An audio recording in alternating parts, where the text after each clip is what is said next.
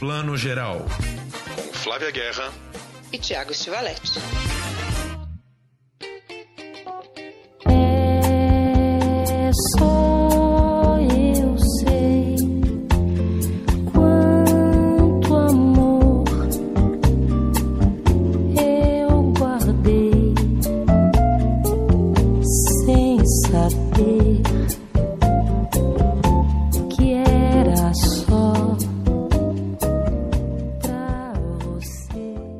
Boa tarde, boa noite, você que está ouvindo o Plano Geral, seu podcast de cinema, séries e audiovisual de todas as telas. Antes de chamar Thiago Stivaletti, eu já dou uma palhinha aqui do nosso programa de hoje. Segunda temporada de White Lotus chegando finalmente. A gente estava ansiosíssimo por essa série. A gente volta né, a falar de séries. A gente só tem falando de cinema, de mostra, de tudo. E agora vamos né, abrir essa janela linda aqui para essa série maravilhosa da HBO. Mas a gente também vai falar sim, vai falar da repescagem da mostra, dos premiados, vai falar de um festival lindo que a gente adora, chegando à sua trigésima edição Mix Brasil. E para terminar, a gente ainda tem entrevista com Kika Sena e Marcelo Gomes, atriz e diretor de Paloma, filme que está estreando essa cinema, essa cinema não, essa semana nos cinemas de todo o Brasil. Mas agora sim eu chamo Tiago Estivaletti. Bom dia, boa tarde, boa noite, sobrevivendo aí dessa maratona de cinema desse segundo semestre, né? Bom dia, boa tarde, boa noite. Como é que é então estreando esta cinema na semana? Gostei. Essa cine... Esse é o segundo semestre, gente. Aqui que faz com a gente, dá mais pós-eleição. Quem segura esse Brasil? Pois é, vamos falar um pouquinho de série então, né, Flavinha? Que a gente tá, o pessoal tá até nos cobrando já que as últimas cinco edições foi só mostra de cinema, mostra de cinema de São Paulo, que normalmente a gente faz isso, né? Outubro é o mês da mostra e reúne tanto filme maravilhoso que a gente fica só falando de cinema. Mas, pois é, né? Estamos aí devendo algumas sériezinhas aí dos últimos meses, mas vamos começar pela maior delas, White Lotus, que eu lembro que a gente escolheu, né? A gente escolheu como a melhor série do ano passado, né? A série que todo mundo mais gostou de descobrir, a série com mais repercussão, né? Uma série que bombou demais da conta, um roteiro muito simples ali de alguns personagens passando alguns dias num resort no Havaí e tudo que acontece ali de interação entre os hóspedes e a galera do hotel. E a segunda temporada começou, primeira diferença a se pontuar. Olha como o streaming já está mudando as suas estratégias, né? White Lotus primeira temporada entrou inteirinha, como costuma fazer a Netflix, né? Entraram ali uns seis episódios, era uma produção da Max que entrou ali para você ver de uma vez que eu não esqueço que eu vi assim de sexta para sábado. Em dois dias matei a série de tanto que eu gostei.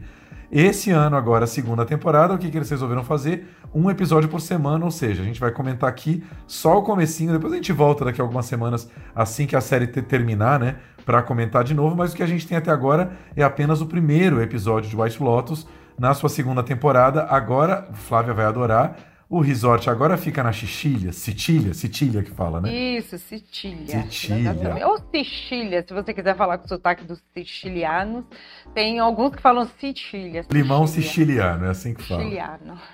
é isso, se passa na Sicília, então assim, a, a, a equipe do hotel dessa vez é italiana, e aí confesso que já tem o primeiro ponto fraco dessa segunda temporada para mim, porque não temos o Murray, o Murray Bartlett, né, que fazia o Armand, que era o gerente aí da primeira temporada, que era maravilhoso, gerente, Gabe Godudo lá, que apronta um monte, né, na primeira temporada e tem um fim bem desastrado.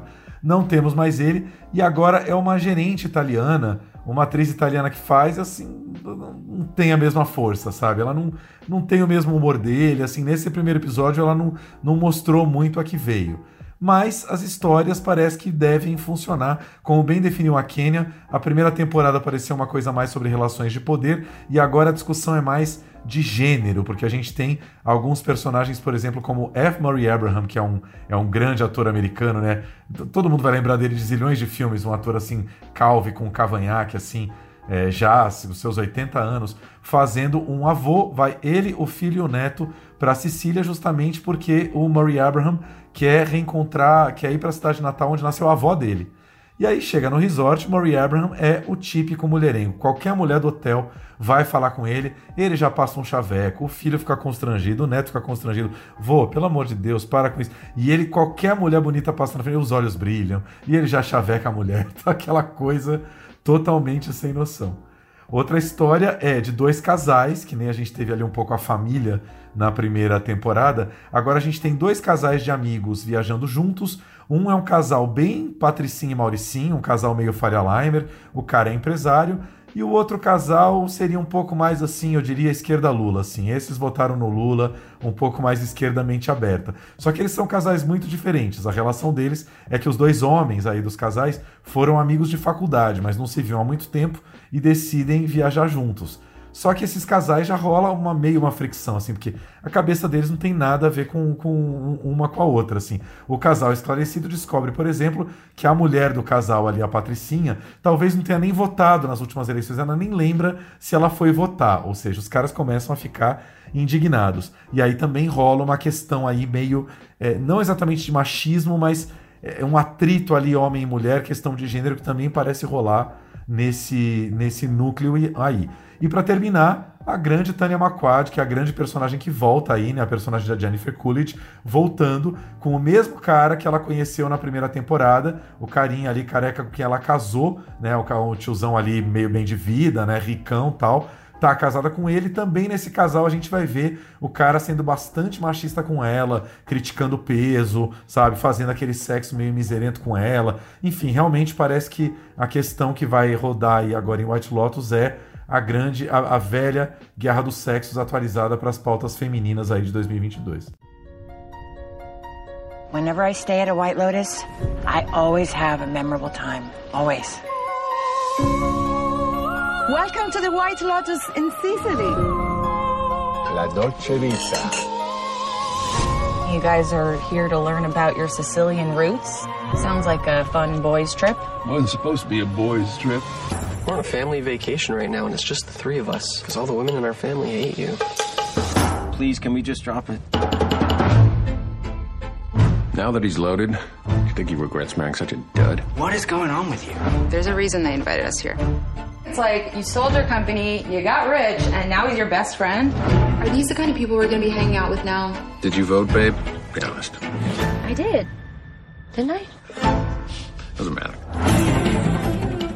Mas eu gostei dessa, dessa, dessa premissa toda que você trouxe, porque realmente, né, nesse, o que vem muito forte é essa coisa do, do inequality, né, a inequidade de salários, de condições, machismo e tal, né, a Itália é um país que é bom para isso, viu, gente? O, o, Brasil também, então eu acho, acho bem interessante. E a Sabrina Impacciatore, né, que é a atriz que faz a gerente, ela é famosa na Itália por comedionas, assim, sabe? Ela, ela tem um quê de Mônica Martelli, vamos dizer assim, né? Ela é uma ótima atriz, mas ela faz bastante filmes comerciais. Eu lembro dela no Último Beijo, né? Esse é um filme que ela fez com Stefano Accorsi, mas em geral ela faz filmes mais comerciais mesmo, assim. O Manual do Amor também ela fez, né? Que é, que é interessante, mas em geral ela faz esses comerciaisões, então eu acho que ela funciona para uma série, né? E a Itália é um país que tem, né? Dá para explorar essa coisa do, da paisagem bela, maravilhosa, e ao mesmo tempo essas caricaturas, né? Porque tem um quê meio de caricato, né? Nesses personagens. Eu não vi ainda, mas eu já sinto um pouco disso. Pois é, exatamente. Tem uma outra menina que eu não vou saber o nome, são duas meninas muito jovens italianas que são duas garotas de programa que ficam rondando ali o resort já desde o primeiro episódio e a gerente, aí a Sabrina Impacciatore, que você citou, ela, ela fica pé da vida. Aquela coisa que acontece em muito hotel chique, né? Do tipo, é, tá, eles sabem que os clientes contratam garotas de programa, porque, enfim, né? Estão de férias ali, né? Tipo, querem se divertir, só que o hotel fica meio zelando um pouco ali pelo ambiente, enfim, também não quer que que a coisa fique muito explícita. Estou olhando aqui, é a Simona Tabasco, uma das meninas que vive, vive a Lutia, e a outra é a Beatrice Granó, que vive a Mia. São duas amigas. A Lutia é já uma garota de programa mais experiente e, a, e ela está tentando iniciar a Mia aí no trabalho no hotel. Então, assim, é, não preciso nem dizer que, claro, a gente já vai descobrir aí as duas circulando entre personagens que a gente nem imagina que vão contratá-las. Enfim, o clima, pelo menos o clima, o Mike White aí, que é o showrunner dessa série, eu acho que o grande clima e a grande ironia da primeira temporada, ele manteve. Acho difícil ter o número de personagens bombantes que a gente teve da primeira temporada nesta segunda, mas enfim, botamos fé no White Lotus aí, vamos ver se a coisa é, engrena e, e não nos decepciona. Ah, é que a primeira temporada foi tão surpresa, né? Tão delícia, é tão bom quando a gente descobre uma série assim que a gente tá ali distraído quando vê, nossa, que série incrível, não tava esperando. E aí a segunda sempre vem com uma certa expectativa E é difícil manter mesmo, né? Acontece. E ainda mais nessa que tantos personagens mudaram, né? Você não acompanha. Porque é um momento da vida dos personagens, não é a vida dos personagens que saíram de férias, né? Então é diferente essa estrutura e aí realmente mantém um ou outro, né? A gente ainda não sabe se algum mais volta, mas a Tânia McQuaid, pelo menos, é um grande acerto de continuar. Né? Pois é, gente, vamos lembrar aqui, né? O tanto de personagem bom da, da primeira temporada. Você tem toda aquela família, né? O pai com a mãe, que é a Connie Britton. Aí o pai descobre no meio da viagem que o pai dele na verdade era gay, ele nunca soube, e ele entra em crise. Aí tem a filha lá, né, Patricinha viajando com a amiga, naquela relação de poder com a amiga também, né? Aquela situação que muita gente já viveu na vida, né? Você vai viajar com uma família de um amigo mais rico e a relação de poder começa a se instalar ali, né? Cara, tem tanta coisa interessante na, na primeira temporada, fora a relação da Tânia com a massagista lá do spa, né? Que ela também trata de melhor amiga, mas a relação de poder logo aflora ali também, né? É o conceito de é quase da família, né? Esse, essa relação delas é o quase, o quase é quase, viu, gente? A gente conhece bem esse conceito. Exatamente. É da família, só que não, né? Só que não. Não, eu adoro. A primeira é maravilhosa. Vou assistir a segunda, claro. E é bom também nesse esquema de vai liberando aos poucos. É como também, né, a Casa do Dragão, né? A House of Dragon. Que a HBO também tá passando um por um, como foi Game of Thrones. A gente acostumou com essa coisa tudo ao mesmo tempo, né? Joga lá e vamos maratonar, se conseguir. Eu gosto desse esquema de um pouquinho toda semana, assim. Eu acho, eu acho interessante. Dá pra gente ir voltando, né? E a gente também pode, daqui no final da temporada, mudar completamente de opinião. né? Então... É isso, né? Série obra aberta, né? Pode ser que a coisa vá muito bem, pode ser que dê uma afundada. Não tem muito como saber, né? É isso aí, não tem como saber, mas é gostoso também. That's fun. That's fun.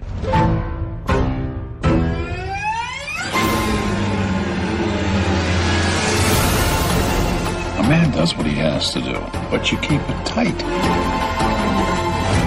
If you're sloppy, it's like you're rubbing her face in it. What happened last night? Just been a series of very bad decisions. You've had very bad luck. Best thing about luck is it can always change. Italy's just so romantic. You're gonna die. They're gonna have to drag you out of here. Vamos falar um pouquinho da mostra. A gente jura que é a última vez, porque agora a mostra também encerrou, mas lembrando que hoje, segunda-feira, a gente está entrando no ar. Tem repescagem ainda mais três dias rolando no Cine Sesc. Muita coisa boa vai rolar, está rolando para quem perdeu na programação, incluindo o Leão de Ouro em Veneza, que a gente falou bastante na última edição, né? Me lembra o nome aqui agora, que é um nome imenso. All the Beauty and the Bloodshed. É que eu decorei de tantas vezes que eu fui falando. E veio sem tradução, né, na mostra. Sim, imagina. Chegou em cima da hora, sem distribuidora, vai, vai com o nome inglês mesmo, né? Vai com o original. É, porque também tem que ser muito criativão, né? Toda a beleza e o derramamento de sangue e a sangria. Não sei como é que vai ficar em português. Não é um filme fácil de dar nome. Sangria né? é bom, hein? Gostei. Toda beleza e toda sangria. Gostei é, disso. toda beleza e toda. É uma sangria, né? Desatada. E, é isso. Né? Cara, e aí rolou a premiação na última, na última quarta-feira na Cinemateca e muitas surpresas, ou talvez nem tanto, porque impressionantes. Teve um filme, né? Todo ano tem um filme que bomba demais e que o boca a boca é imenso e que todo mundo vai ver. E esse ano foi um filme escocês que levou o prêmio do júri, que foi o After Sun, da Charlotte Wells, né? Uma diretora escocesa super jovem. Primeiro longa dela, ela já tinha alguns curtas muito premiados e fez esse primeiro filme sobre é, o ponto de vista de uma, de uma, de uma moça e uma, uma, uma mulher jovem ali de 20 e poucos anos, lembrando da infância, umas férias em que ela passou com o pai dela. Os pais eram separados já desde muito cedo e ela passa férias num resort na Turquia com esse pai. Então, assim, o grosso do filme, o grosso não, o filme inteiro, é essa, essa moça lembrando, essa, essas lembranças de infância dela com o pai. O pai vivido pelo Paul Mescal, um ator que a gente adora desde a série Normal People da Stars Play, que a gente é louco por essa série, né? E, cara, um filme que você lê a sinopse, você fala, já vi esse filme zilhões de vezes. Não, você não viu. Assim, uma montagem tão linda e um filme feminino no melhor sentido, assim, um filme todo delicado, que vai nas elipses, que vai assim numa ausência de diálogos. É um filme que valoriza a imagem em vez das palavras. É um filme assim muito difícil de descrever, mas que todo mundo amou descobrir na mostra. Eu fui na sessão de segunda-feira no Cine Sesc, tava lotado de uma galera muito jovem, a gente dava para ver que já tinha rolado ali um boca a boca. E, e, é isso. O filme bombou e estava ali entre os mais votados pela crítica, acabou sendo premiado com júri e o filme aconteceu. I love you. Love you.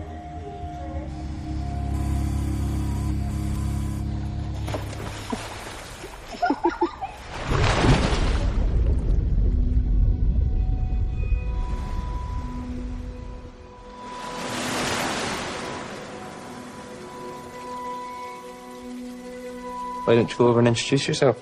Dad, you know, they're like kids. Why don't you go over and introduce yourself? Hmm. Sophie, they're like old.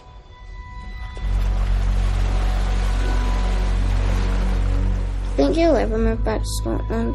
No. Why? There's this feeling, once you leave where you're from, that you don't totally belong there again. Eu acho demais, assim, quando um filme que aparentemente é banal, né? Uma, umas férias de, de, família, né? Ela lembrando das férias com o pai, né? essa mistura do que é memória, do que realmente aconteceu, do que ela vê na mini DV que ela encontra, né? Na, na gravação do pai, enfim. E, e isso que você falou, ah, já vi esse filme. E aí chega a autoria, né? Quando a gente fala a diferença que um diretor, uma diretora fazem e ser uma mulher, uma jovem, ou um jovem também, no primeiro filme já, né, com essa, com essa mão tão autoral, eu acho isso lindo, assim. E como você falou, a gente ama o Bom Mescal, né, e que esse filme faça sucesso aqui no Brasil. Ele vai estrear já já, né, Tiago? Ele é da MUBI, ele vai estrear na MUBI, mas ele também estreia em circuito, porque é uma, uma, uma parceria da O2 Play aí, e já já ele tá nos cinemas. Eu adorei saber que ele vai para os cinemas, porque eu mesma não vi na mostra, perdi. Primeiro de dezembro ele tá nos cinemas e depois na, na MUBI. Pois é, exatamente. Primeiro de dezembro, ou seja, daqui a duas, três semaninhas ele já chega nos cinemas. Como sempre, né? Recomendamos muito ver no cinema, porque é filme de climão, mas caso não, não consiga ou né, não esteja em São Paulo e Rio aí, onde o filme vai estrear, em breve na MUBI, não temos a data da MUBI, né? A data da MUBI não, mas em geral é assim, duas semanas depois, uma semana Logo depois, depois. né? É, é, é logo no depois. fim do mês, perto do Natal, algo assim, né? Exatamente. E aí é bom, né? Porque quem assina a MUBI, isso aqui não é uma uma promo, tá? Não é publi da MUBI, vocês sabem que a gente adora.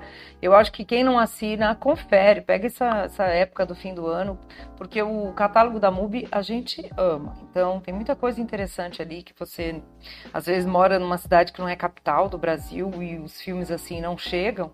A MUBI tem muita coisa bacana para descobrir de repertório também, né, Tiago? Com certeza. E só lembrando aqui, o After Sun foi premiado aqui, foi um júri pocket da mostra esse ano, assim, três pessoas. O, o, o, André Novaes Oliveira, diretor do Temporada, né, diretor mineiro aí que a gente adora, que já tem uma obra assim muito legal, muito consistente. A grande Lina Chami, né, diretora, documentarista e, e, de longas de ficção também aqui de São Paulo, que esse ano estava na mostra com um documentário sobre o Cobra, que estreia já já também ainda esse mês, né, o Cobra que fez toda a arte da mostra. E o nosso amigo Rodrigo Areias, produtor português, que só esse ano estava com três filmes dele como produtor na mostra. E aí, só citando rapidamente aqui mais alguns filmes premiados, o prêmio do público, por exemplo, de melhor documentário brasileiro foi para Exu e o Universo do Thiago Zanato. Eu achei lindo isso, né? Porque, de novo, Exu saiu duplamente vitorioso esse ano, né? Da Sapucaí esse ano e também da mostra de cinema aí com esse documentário valorizando a figura de Exu dentro da cultura do candomblé, dentro desse nosso país, né? Tão tão monoliticamente cristão. Acho que foi uma grande vitória, sim. E no prêmio da o prêmio do público de melhor documentário internacional foi para o Marcha sobre Roma do Mark Cousins, que é um filme que, que reconstitui em imagens de arquivo a grande marcha fascista ali da época do Mussolini, né? Também achei muito interessante é, que esse filme tenha sido premiado. E prêmio da crítica a gente teve o prêmio de melhor filme internacional, na verdade série, para Noite Exterior do Marco Bellocchio, né? Marco Bellocchio fazendo uma série aí para Rai sobre o assassinato do, do Aldo Moro, líder da democracia cristã,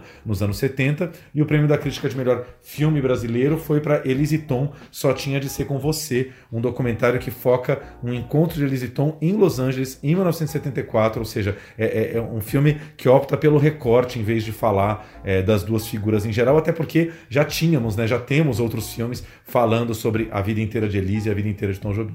Achei interessante, né, como você falou, o prêmio do público, né, e para o Exu, que é um documentário super, né, é, que é interessante falar, e eu acho bacana que você falar esse país, né, monoliticamente cristão, vírgula, né, porque o brasileiro é esse, né, que na hora da necessidade vai no terreiro tomar um passe, né, vai no centro espírita também tomar outro passe, vai na igreja também assim de uma vela. Em geral, o brasileiro do sincretismo é esse aí, né, então a figura cultural do Exu eu acho muito legal também, que a gente descubra mais.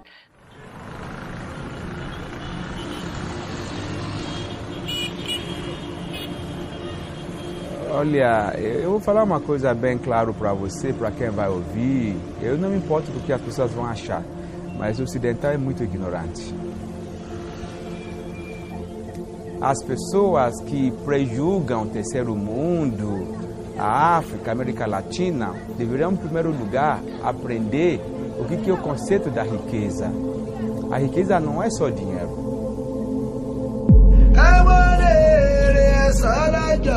Ajé oṣù náà lára rè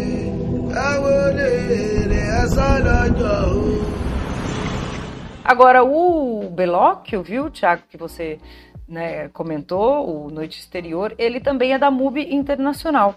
Eu já pedi para a MUBI Brasil confirmar para a gente, se isso se confirmar até segunda, quando a gente publica o podcast, a gente coloca no nosso texto, mas eu pedi para confirmar também se é MUBI Brasil, porque às vezes o contrato é só MUBI Internacional ou MUBI Europa, né? Já pedi para confirmar se for estrear também no Brasil e se a gente tiver a data, a gente também dá o serviço. É isso aí, maravilhoso. Então, acho que agora encerramos Mostra de São Paulo, né, Flavinha? Até ano que vem. É, até o ano que vem ou até a repescagem acabar, viu, gente? A gente não fala mais dela por enquanto, mas até dia 9 tem vários filmes que vão ser exibidos, incluindo, né, o Exterior Noite, vai passar no Cine Sesc, né, e, e tem muita coisa que dá para assistir, e até, ó, se você vai ouvir na segunda-feira, ainda dá para ver o Salgueiro Cegos, Mulher Dormindo, que foi um filme que ganhou menção honrosa do júri, né? Dá para dá para ver o Marcha sobre Roma na terça-feira também, todos no Cinesesc, né, Tiago? Isso, tudo só no Cinesesc a repescagem, que termina na quarta-feira, a última sessão vai ser justamente com After Sun, ou seja, ainda tem mais uma pré-estreiazinha do After Sun aí para ver no cinema. Isso aí, na quarta-feira ainda tem o All the Beauty and the Bloodshed, às 6h40, sessão anterior do After Sun, e o Joyland, que é o filme do Saim Sadiq, que ganhou a menção, menção rosa não, né? O prêmio do júri da Mostra Um Certo Olhar de Cannes e que todo mundo falou que devia ter ganho a Mostra Um Certo Olhar, né? Que era um filme mais maravilhoso, que trata da história de amor entre um rapaz de uma família de classe média baixa do Paquistão e que se apaixona por uma uma, uma atri, atriz, uma artista trans. Então é um filme que num Paquistão também extremamente conservador, né, muçulmano, um país muçulmano, é uma história de amor que muita gente se pergunta como é que conseguiram filmar lá. Então também deixo aqui a dica do Joyland. Já já ele também espero estrear logo no cinema. É isso aí. Flavinha, termina a mostra em São Paulo, o que, que começa? Começa o Mix Brasil, 30. 30 edições. Que coisa linda, né, Tiago? 30 edições do Mix Brasil. A gente nem viu passar, né? A gente nem viu passar, porque também a gente não viu, pegou tudo, né? Assim, começou em 1992 eu ainda estava ali morando em Santos. Você já estava indo nos festivais de cinema em 92? Não, ainda não. A minha mãe ainda não deixava. Acho que depois, em 94, eu já comecei. Eu já comecei. Mas o mix eu lembro que eu acho que eu comecei a curtir mesmo quando a gente já estava na faculdade, que foi faz dois anos, né? Acabei de me formar. É, não, mas claro que quando a gente. Não, quando a gente estava na faculdade, o festival era um bebê ainda, né? Tava ali na sua quinta, sexta edição, né? A mostra já era ali uma adolescente, mas o, o Mix Brasil era uma criança, estava começando. É, não, a mostra era uma jovem adulta. Já falei que eu tenho praticamente a idade da mostra, não tenho nenhum problema em entregar. E, e a mostra é maravilhosa. Gente, momento memória. Eu lembro de mim e do Thiago assistindo a Hanabi, né, Fogos de Artifício, numa das aberturas da mostra, e também tentando ver o filme do Manuel de Oliveira com Lima Duarte, fazendo o padre Antônio Vieira na Sala São Paulo e tentando se manter atento a um filme tão né, verbal, um filme tão oratório, numa sala, claro, que tinha aquela acústica maravilhosa, mas não era exatamente uma sala de cinema. Lembra dessas Foi, foi um filme que derrubou um pouco a plateia, porque era um filme lentíssimo de ver, depois de todo o cerimonial acontece. Mas o importante é que Manuel de Oliveira e Lima Duarte estavam lá, né, para prestigiar. Não, foi linda. Como é que é o nome desse filme? Já esqueci. Palavra e Utopia. Palavra e Utopia. Sabia que tinha palavra. Ia falar imagem e palavra, que é o filme do Truffaut. É outra coisa. Gente, vamos voltar pro mix, que a Flávia ela tá com sono, ela tá cansada, ela come, ela vai, vai abrindo parênteses aqui, vai lembrando a vida inteira dela aqui. Não, é que me trouxe memórias aqui de mostra. é que ele falou de mostra, faculdade, já me veio essa nostalgia. Relaciona a lanterna mágica da memória e vai. Vamos falar do Mix Brasil aqui, que esse ano tem o tema Toda Forma de Existir e traz aí para variar uma, uma grande seleção aí dos grandes filmes de temática LGBTQIA+, do ano. Eu acho que tem um destaque indiscutível esse ano, né, Flavinha? Que é um filme que não estava na mostra, que é o Close, do Lucas Dont, um filme que ganhou é, o prêmio do júri em, no Festival de Cannes esse ano, e que você pode falar um pouquinho mais, porque você já viu do filme, né? Olha, primeira coisa que eu posso dizer, e eu disse isso hoje para uma pessoa, a pessoa falou, mas por que? Você não gostou do, do Triângulo da Tristeza? Não, gente, já falei que eu gostei, quem ouve a gente sabe. Mas o filme que tocou meu coração, o Coup de Coeur, né, como os franceses dizem, nesse Festival de Cannes foi esse filme. A minha palma teria ido para o Close. Não é um filme que inova na linguagem, que traz, mas é o filme que me pegou no coração. Então, assim, se fosse uma palma do coração, seria esse. Porque esse filme, Thiago, ele é um cinema humanista. É o tipo de cinema que eu mais gosto. É a história. Vamos lá para a sinopse. Dois garotos de famílias classe média média, bem de vida rural, mas numa Bélgica rural. Eles vão de bicicleta para a escola todo dia juntos, lado a lado, na pequena estrada que liga né, a, a, casa deles à escola.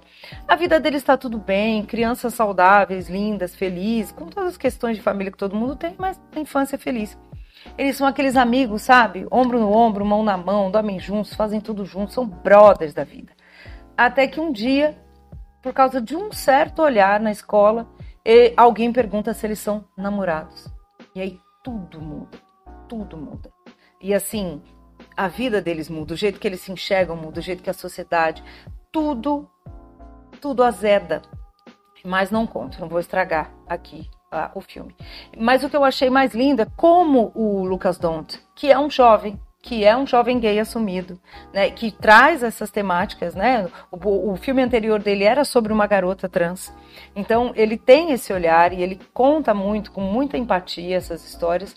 E, e a coisa que mais me emocionou ainda é que ele falou: eu inspirei essa história em uma e em outras histórias que eu ouvi de meninos que viveram isso na escola. Então assim é real, né? Não é que é uma coisa muito distante da gente. Então, assim, eu achei tão lindo, assim, como que ele tratou com tanta poesia, tanto amor, histórias de pequenas, grandes violências que a gente vive ainda na infância, na escola, que a gente chama hoje de bullying, e que a gente normatiza, porque é isso mesmo, mas que marcam vidas, né?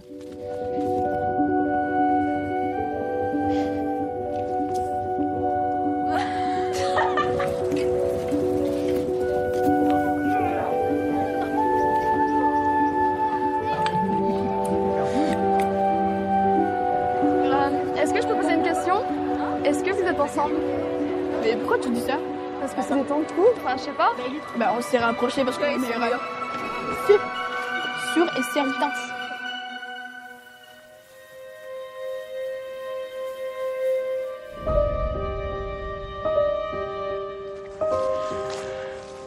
C'est passé quelque chose.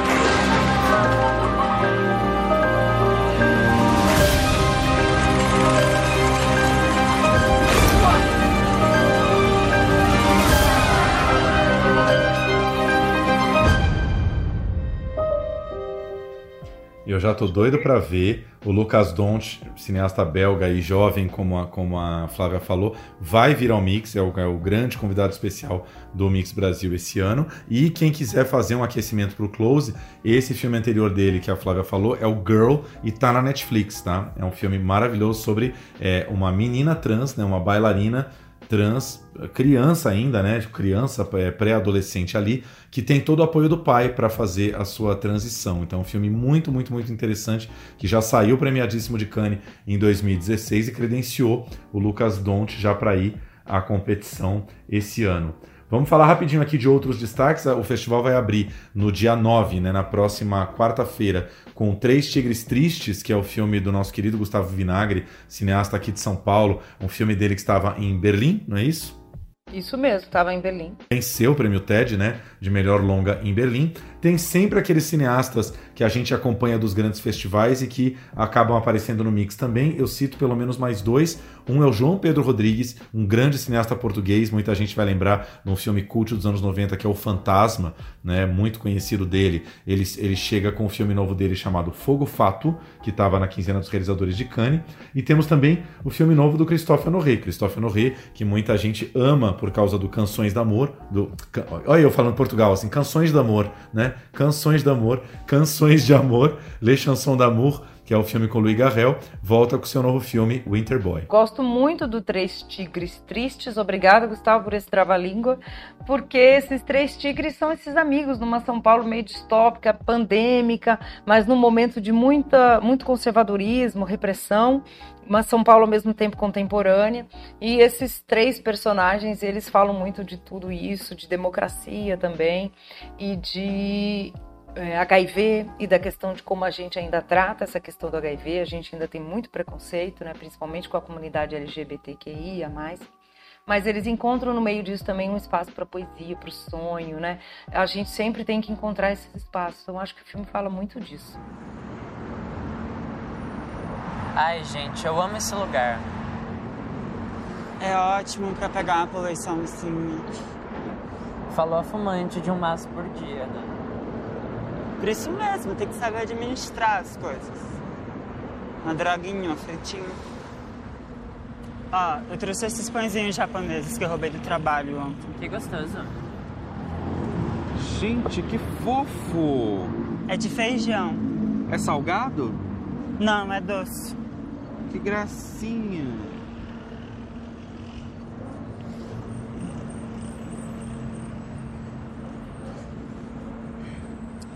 Não tô nem acreditando que eu vou ficar sem trabalhar de novo. Ai, amiga, de novo com isso? Tem que entender que coisa é essa de fase dourada. Ai, mas se fase vermelha já não abre quase nada. E aí, assim, sempre na, na no Mix também dá para rever algumas coisas, principalmente brasileiras, que estavam na mostra e vão ter uma nova chance aí sendo exibidos no, no Mix, como, por exemplo, o Regra 34 da Julia Murat, né, vencedor do, Leopardo, do Leopardo de Ouro em Locarno, o Ira, a retomada da Floresta, da Juliana Cury, né, que foi, assim, aclamadíssimo já na mostra, é, Paloma, do Marcelo Gomes, que a gente vai falar daqui a pouquinho também, né? Tudo isso, né, por serem filmes também de temática LGBTQIA+, é, vão passar no festival. Fora todo aquele resto que a gente já sabe, né? O show do Gongo com Marisa Hort, vai ter show da Linda Quebrada e André Fischer estava me contando que vão ter vários projetos de realidade virtual esse ano todos um pouco ligados a essa temática LGBTQIA+.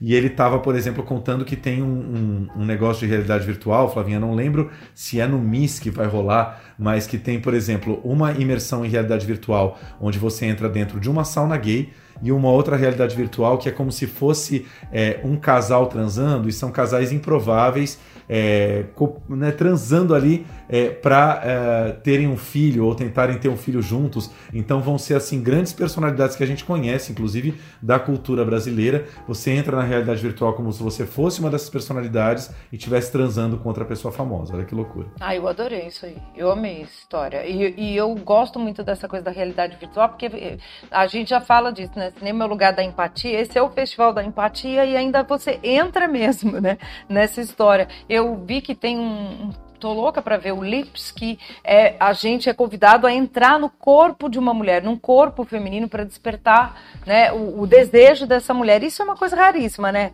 Que, que para entender o corpo feminino, a gente tem essa lenda, né? E não é lenda, não, acho que é bem fato, que muitos homens, né, e mulheres também que se relacionam com mulheres, às vezes não entendem esses gatilhos do prazer, de desejo que a mulher tem. Então, adorei essa ideia também. Eu tô, acho um grande acerto dessa programação. Adorei.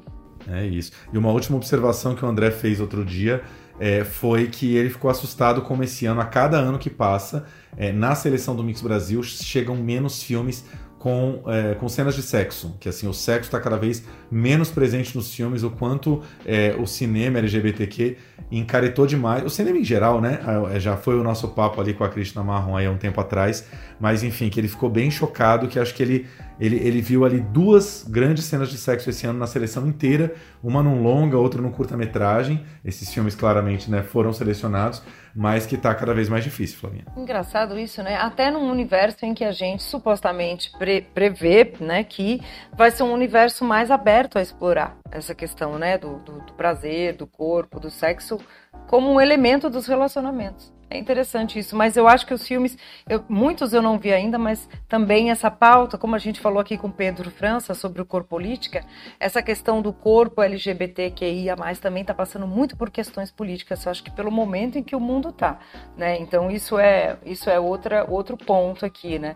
E eu estou muito com isso na cabeça, não é só sobre o Brasil, a Itália elegeu uma candidata de super direita, ultra direita, e essa semana só se fala disso que ela vai baixar uma lei que praticamente torna as raves, as festas raves ilegais na Itália, né? Então, assim, para você ver como essa questão né, do, do, do, do prazer, como festa mesmo, como dança, até isso anda sendo reprimido, transformado numa coisa ilegal em países como a Itália. É muito surreal. Então, isso afeta tudo, né? A gente, quando faz um filme, às vezes tem que falar mais de política do que de outra coisa, né? Seja, né, encaretamos realmente, andamos 30 passos para trás nos últimos 30 anos, mas tudo bem, a gente recupera em breve, se Deus quiser.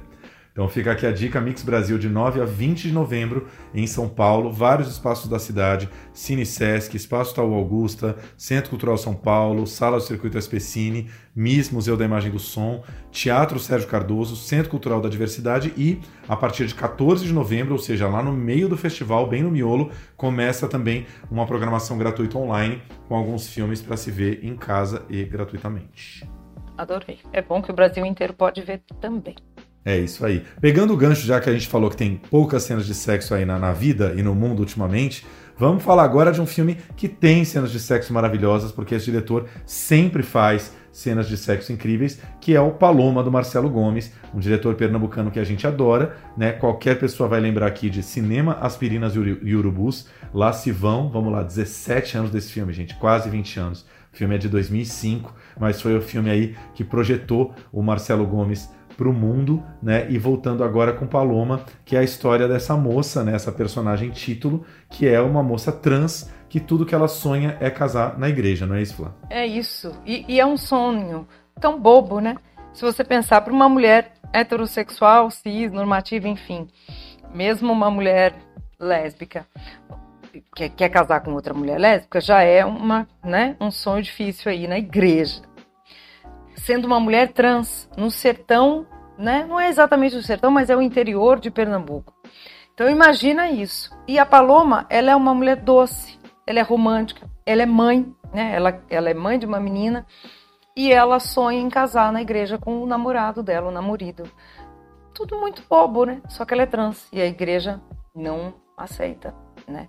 E eu acho muito bonito que tem um momento do filme que ela vira pro padre, que é um padre legal, assim, dá pra ver que o padre se, se empatiza com ela. De novo, eu com essa palavra, né? Palavra do tema da, da, da, dessa edição. E ela fala, mas padre, eu também sou filha de Deus. Então, questiona isso, né? Será que ela também não é uma criatura de Deus? Então, eu acho isso muito bonito, porque ela fala de um jeito muito corriqueiro ali, mas é uma grande questão, né? Pois é, cara. É, o Marcelo Gomes é um cara que eu acho que ele mantém o melhor do cinema pernambucano, que é filmar é, situações inusitadas ou histórias que a gente não espera como essa, mas da maneira mais natural possível, né? E o filme apenas o filme apenas filma, desculpe a redundância, a vida ali da Paloma, casada com seu marido gato, né, com a sua filha ali que ela cria com toda a dignidade, trabalha na lavoura, né, tenta sustentar a filha. E, e isso eu acho mais interessante do filme, mostra que ela, por ser uma trans mulher, ela, ela, ela vive as dificuldades de toda e qualquer mulher, né? Do tipo não ter onde deixar a filha, né? Quando precisa resolver um pepino, porque o marido está trabalhando, a responsabilidade de cuidar da filha é dela, então ela que fica responsável por deixar a filha com alguém ali enquanto vai resolver o que precisa, né? Enfim, você vê o quanto né, a, vida, a vida da mulher é a vida que a Paloma escolheu e, e não é sem dificuldades, né? Nem um pouco. Não, não é sem dificuldades, exatamente. E você vê, né? A partir do momento em que ela é uma mulher é uma mulher trans, mas é uma mulher, ela vive tudo isso. E a partir do momento em que ela quer realizar um sonho tão bobo a priori, que é casar na igreja, ela causa uma revolução. E ela só quer ser feliz e se vestir de noiva, né? E o Marcelo, eu conversei com ele, a gente já, já vai ouvir, ele comentou que ele se baseou numa notícia real. Houve uma paloma, houve uma mulher trans real que causou porque queria apenas casar na igreja. Então eu gosto muito. Tiago, quando você fala da direção do Marcelo, ela é muito interessante, né? Porque o Marcelo é um diretor que ele não faz alardes, né? A coisa vai se desenrolando em pequenos atos, pequenas coisas da vida. É a vida, né? E é tão cinematográfico ao mesmo tempo, né? A Paloma trabalha num, numa plantação de mamão, ela, ela colhe mamão, né? E ela tem uma vida difícil ali de agricultora, né? mas ela tá lá na vida dela, né? Pega o ônibus, vai, vai para Juazeiro fazer promessa, né? As coisas vão se desenrolando, mas ao mesmo tempo o filme é muito cinematográfico. Eu quero casar na igreja. Eu quero a benção de Deus pra nossa casa, Zé. Mas então dorme, que amanhã tu já esqueceu essa ideia, viu?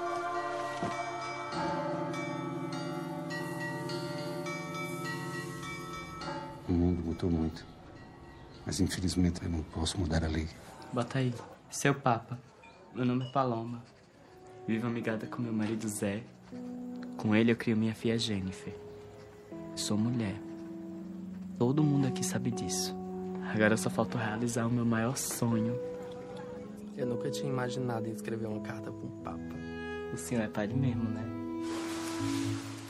Exatamente. As cenas de sexo, como a gente falou aqui, também são incríveis, mas incríveis é, naturais, né? É isso, não é uma coisa espetaculosa. É o sexo, assim, do dia a dia, né? Tipo, eu, eu lembro que até é, tem uma, uma sequência ali que a cena de sexo é, entre aspas, absolutamente gratuita entre uma coisa e outra, porque é isso, é o dia a dia dela, é o que ela faz todo dia, né? E em geral sempre vem alguém patrulhento e fala assim: ah, mas a cena de sexo ali não tinha função dramatúrgica nenhuma. Não, ele tá filmando a rotina dessa personagem, né? Tipo, não tem. Sexo não tem uma outra função, às vezes, que não seja o puro prazer ali das pessoas que estão que estão transando, né? E eu gosto do, do, do Marcelo, porque eu acho que ele mantém uma coisa é, não, não tem uma palavra melhor para dizer aqui, mas é uma coisa meio low profile que uma parte do cinema pernambucano tem, que, por exemplo, o Kleber ele já saiu um pouco disso, né? O Kleber no Bacurau ele já vai para um, um espetáculo, né? É um filme ali é, grandiloquente, tem batalha e tal, né? O filme já é mais grandioso. O Marcelo mantém essa trilha de uma, de uma coisa sempre muito tranquilinha, né? Muito, muito gostosa de se ver, porque é apenas a vida das pessoas mesmo. E as pessoas são lindas, são ótimas. A cena que é super incrível, uma mulher super culta, né? Uma mulher artista, assim. Ela tá ótima no papel também como atriz, me, me surpreendeu, achei muito lindo, assim. Eu acho que ela é mesmo, é, é clichê dizer isso, mas ela é a alma do filme. Ela é cinematográfica, assim. Ela é, ela tem, ela é doce, ao mesmo tempo ela é forte, ela é tudo que o personagem é. E o Hudson Reis, que faz, né, o marido dela, né, namorado dela também tá ótimo. Suzy Lopes, que faz a amiga dela ali, da lavoura.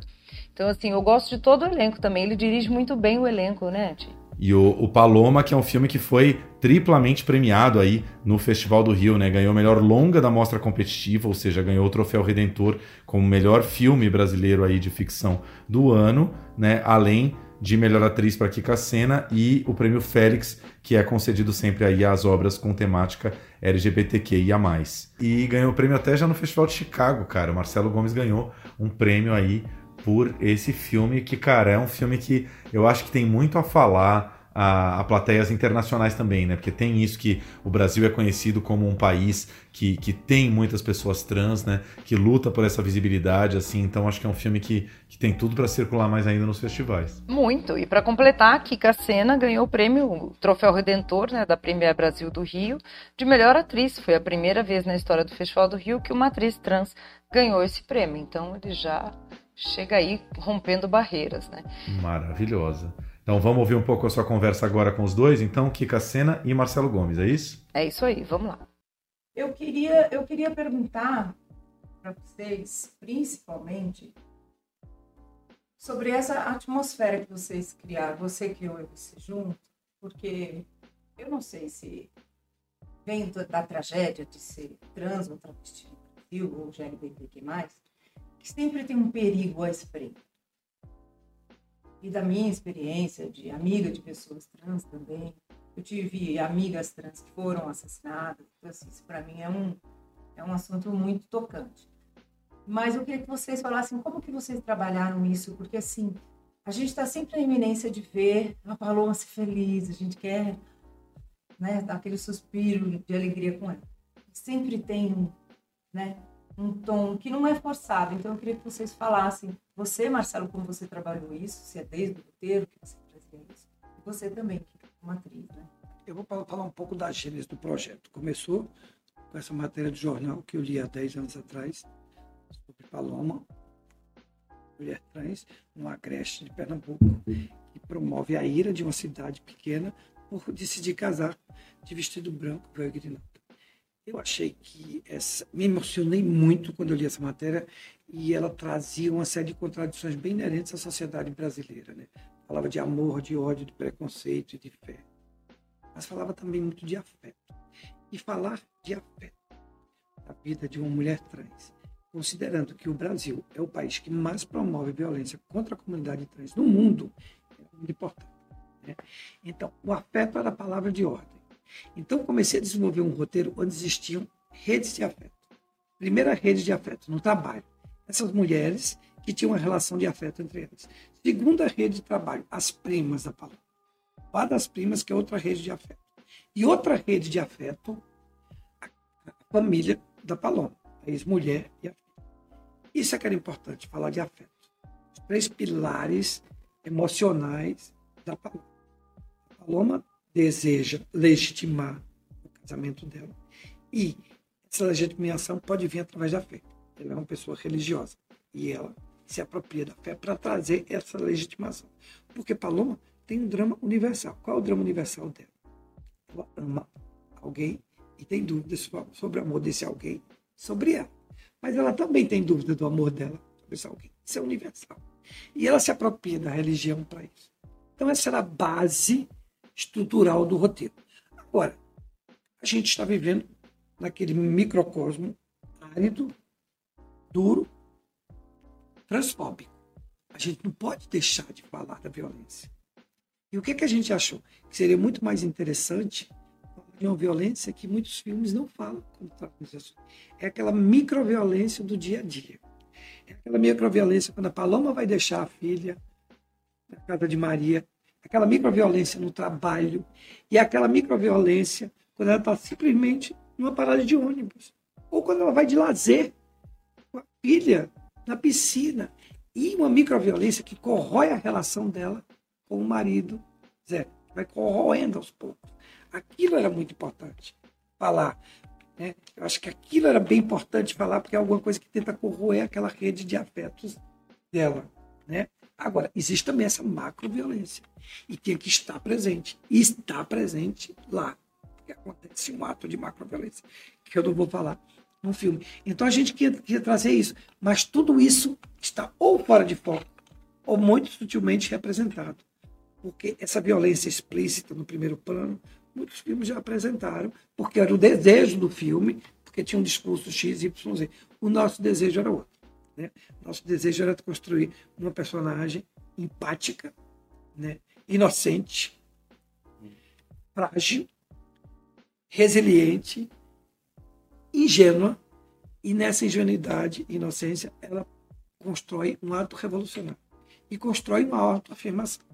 Aí vem a Kika e com esse silêncio emocional dela, com essa inteligência emocional, ela construiu esse personagem. Essa atmosfera de Paloma, né? Enquanto personagem, assim,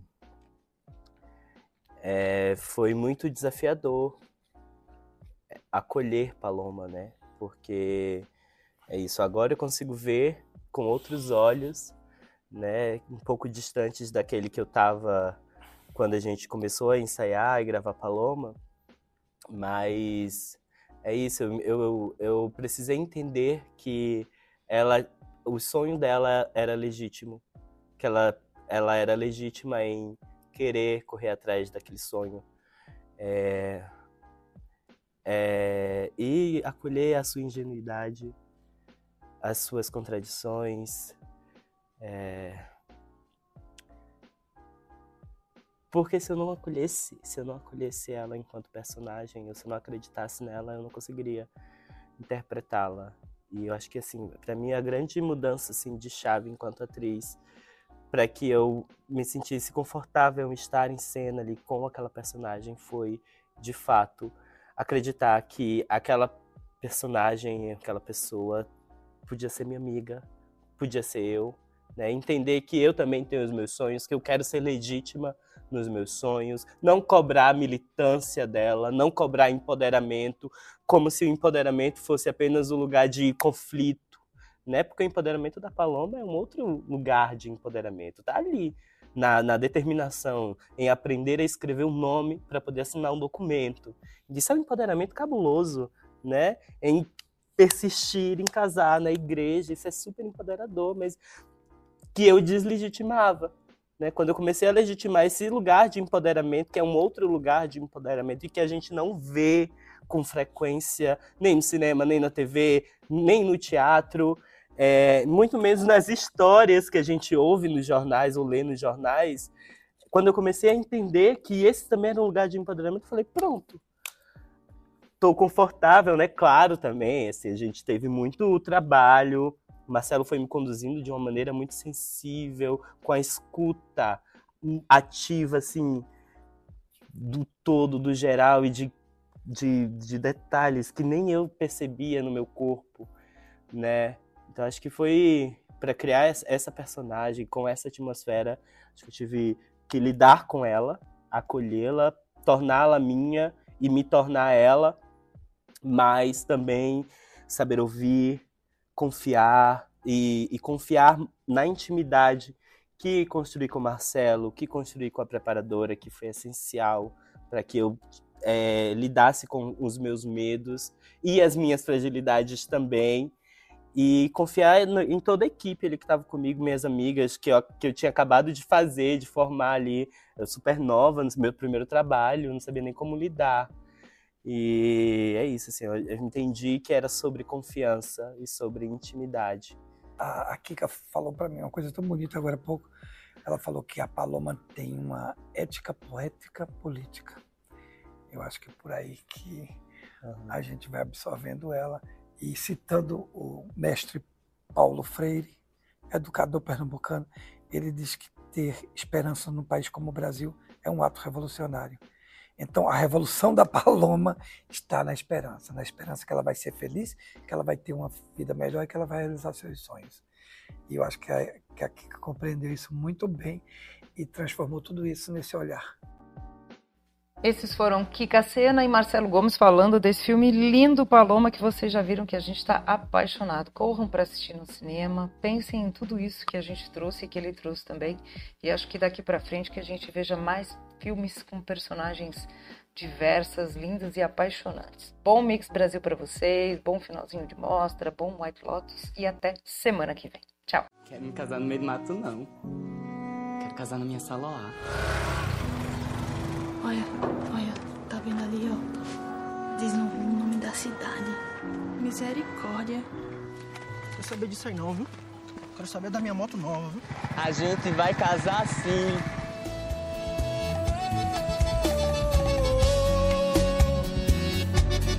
Tu acha que eu sou uma chacota, Zé? Em que mundo é que tu vive? Só de vingança eu vou te amar de novo. E tudo que eu te fiz fazer em dobro Você vai pagar com juros com seu carinho pra gente resolver isso sozinho. Aí, gente, olha só que eu encontrei aqui. Uma sereia, sereia vulcânica. olha o tamanho do rabo.